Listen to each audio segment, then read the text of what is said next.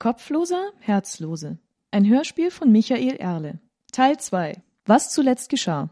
Grouchox und der Zwerg Uga Minogarix sind im Schandturm der Stadt Kanshan eingekerkert. Der zauberkundige Grouchox hat seinen Leidensgenossen soeben dadurch überrascht, dass er durch die Ritzen der Zelltür entkam.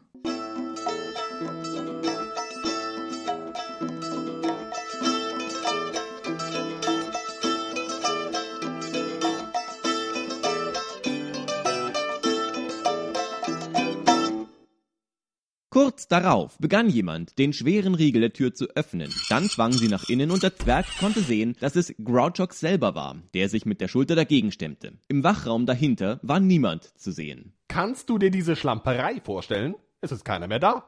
Wahrscheinlich ist der Büttel gegangen, um Bescheid zu geben, dass er noch einen Gast mehr hat. Ja, aber sowas macht man doch nicht. Der Befreier gab mit einer einladenden Handbewegung den Weg nach draußen frei. Ugaminogarix machte allerdings keine Anstalten, die Zelle zu verlassen. Was ist los? Ich bin nicht überzeugt, dass das eben mit rechten Dingen zuging. Oh, da war sicher Zauberei im Spiel, und damit will ich nichts zu tun haben. Grouchox blickte ihn ungläubig an. Ja, ja, schon gut. Aber trotzdem kannst du doch jetzt mitkommen. Du musst ja nichts zaubern. Und ich habe die Tür völlig gewöhnlich geöffnet. Ohne Magie, genauso wie es jeder andere Mensch auch machen würde. Und jeder Zwerg.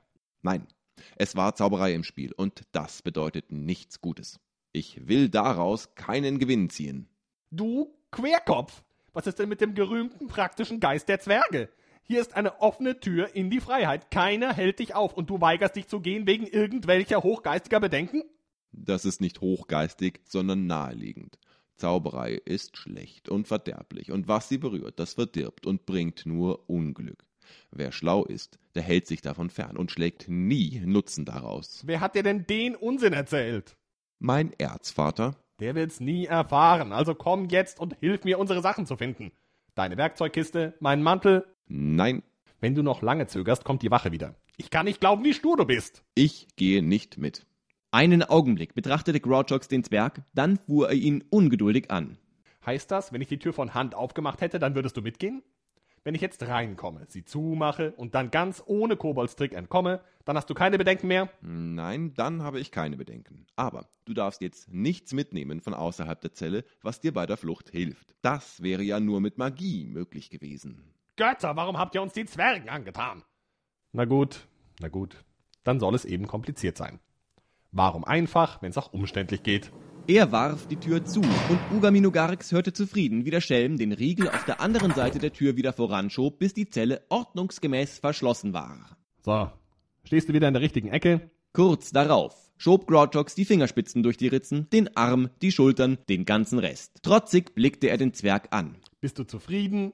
Willst du mir die Taschen durchsuchen, dass ich nichts von außen mitgenommen habe? Hm. Gib mir dein Ehrenwort dass es so ist. Ja, Ehrenwort versprochen. Kann ich jetzt anfangen? Er krempelte einen Ärmel hoch, langte mit der anderen Hand in die freie Achselhöhle und zog ein kleines, graues Messer mit merkwürdigen Gravuren auf der Klinge aus einer verborgenen Tasche des Hemdes hervor. Wo kommt das denn her? Sie haben uns ja nicht durchsucht. Einfach alles abgenommen, was wir in den Händen trugen, und rein ging's ins Verlies. Er warf einen Blick auf das Werkzeug und runzelte die Stirn. Aber recht hast du. Wo kommt denn das her? Ich dachte, ich hätte es verloren, schon vor einem Monat. Nach einem Augenblick des Grübelns zuckte der Schelm mit den Schultern und führte die graue Klinge in Höhe des Riegels zwischen die Bohlen der Tür. Er begann daran herum zu manipulieren. Echt, die Leute müssen anfangen, bessere Gefängnisse zu bauen. So bringt das doch nichts. Ugaminogarix sah dem Aus- und Einbrecher über die Schulter.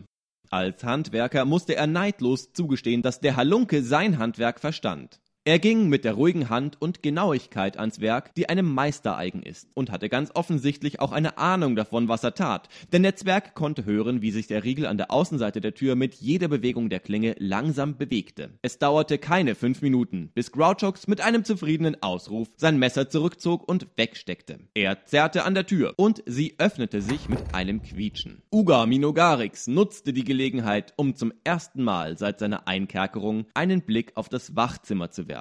Es war groß genug für die sechs strohgefüllten Schlafkisten der Wärter, für zwei lange Bänke und einen grob gezimmerten Tisch. Zwei Truhen standen an den Wänden, um die Habseligkeiten der Bewohner aufzunehmen. Die eine schloss nicht, was zum einen am verzogenen Holz des Deckels lag, Zu früh verarbeitet und dann noch der schlechte Lack, schätzte der Zwerg, zum anderen an der Unordnung, die herrschte. Der Zipfel eines Umhangs war eingeklemmt und hing wie ein welkes Blatt auf den Boden herunter. Es schien, dass die Wache alles, was sie gerade nicht in den Händen hielt, achtlos in die Ecke stellte. So türmten sich an den Wänden hüfthohe Stapel von Rüstungsteilen, Geschirr, Kleidungsstücken, Trümmern zerbrochener Möbel und dazwischen der verstreute Inhalt seiner Werkzeugkiste.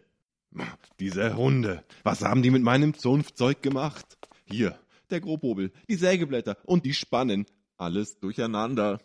Er lief und suchte seine Sachen zusammen. Grouchox hatte inzwischen seinen Mantel unter einer Bank hervorgezogen und ein kleines Fass an dem daran befestigten Riemen um die Schulter geschlungen. Der Korken zum Zapfloch fehlte und es schien völlig leer zu sein. Jedenfalls konnte Ugaminogarix beobachten, wie der Schelm besorgt in das Loch spähte. Kurz darauf steckte ein kleines, pelziges Tier seinen Kopf heraus und der Mensch schien beruhigt. Hallo, Odisuffel. Es war dem Zwerg nicht klar, wer damit gemeint war. Er hatte aber nicht die Muße, um danach zu fragen. Wo ist mein Hammer? Wo? Ah, da. Der mittlere? Äh, und der schwere? Ähm, hör mal, ich will ja nicht hetzen, aber ist das noch viel?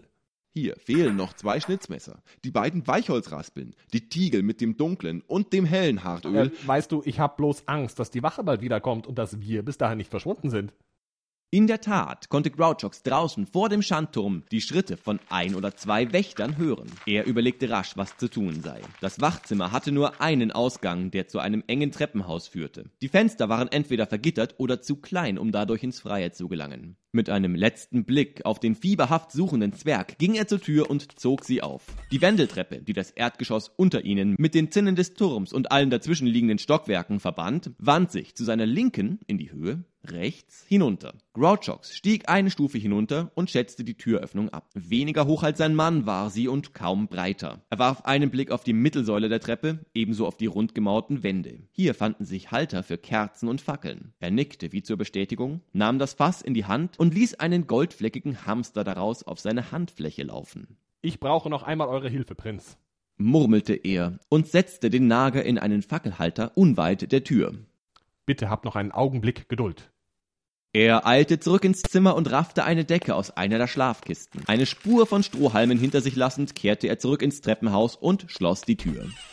O die Suffel, nun seid so gut und nehmt euren Blick nicht mehr von dieser Tür. Schaut genau hin. Er nahm die Decke und hielt sie so vor die Türöffnung, dass sie diese völlig verdeckte. Abra, Kadabra, Candelabra und den ganzen Rest keine Zeit für Förmlichkeiten. Mit großer Geste zog er die Decke zur Seite und präsentierte das Ergebnis dem Hamster. Nichts in diesem Ärmel und nichts im anderen und vor allem nichts mehr hinter dem Tuch. In der Tat konnte man in der Wand keine Spur der Türöffnung mehr sehen. Wie, als wäre es nie anders gewesen, fügte sich hier Steinquader an Steinquader. Durch nichts war das neu entstandene Stück der Wand von der im Rest des Gebäudes zu unterscheiden.